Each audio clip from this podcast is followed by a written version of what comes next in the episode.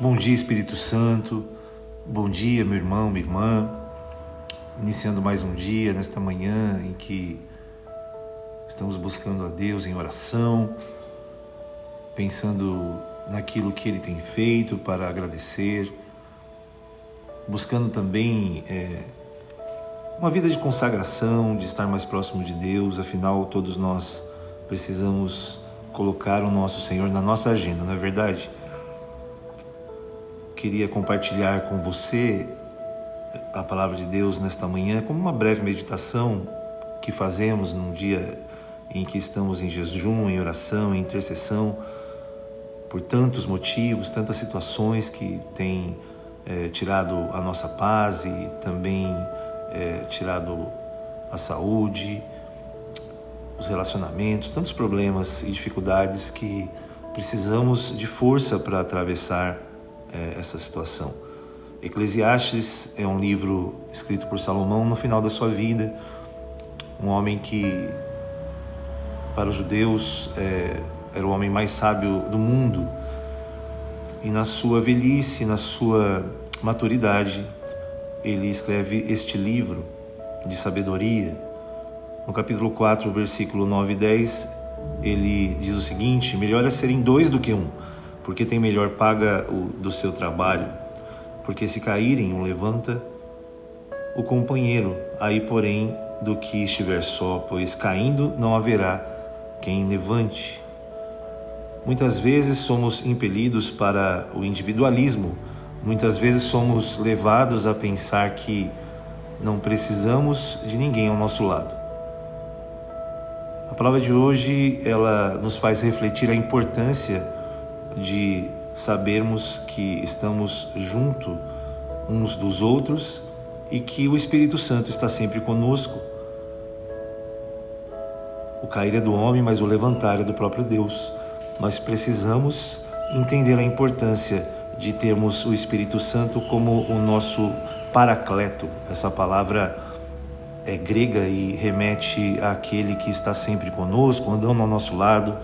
O Espírito Santo é uma pessoa e nós precisamos desenvolver o relacionamento com Ele.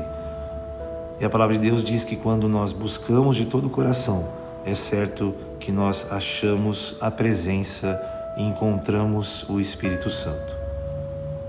Que bom poder sermos é, dois, que bom podermos ter com quem compartilhar. O privilégio de compartilhar a vida cristã não é uma vida para cavaleiros solitários. A vida cristã é uma caminhada a dois. Esta é a palavra é, que eu tenho para deixar ao seu coração. Esse texto vai continuando e ele fala algo interessante. Se alguém quiser prevalecer contra um, os dois lhe resistirão. O cordão de três dobras não se rebenta com facilidade Olha que interessante. Ele está falando aqui de duas pessoas e logo ele fala sobre um cordão de três dobras. Este texto também é muito utilizado para casamentos. Eu fiz dezenas de casamentos nos últimos anos e usei algumas vezes esse texto. E esse cordão de três dobras sempre me remeteu a uma terceira pessoa que está conosco também quando nos reunimos, que é o Espírito Santo um cordão de três dobras ele se fortalece de forma que não se pode romper. Essa é a certeza de que estamos sempre acompanhados do nosso amigo, o Espírito Santo. Que bom poder ter nesta manhã a certeza de que o Senhor nos dá a sua companhia e, acima de tudo, nos dá a sua presença.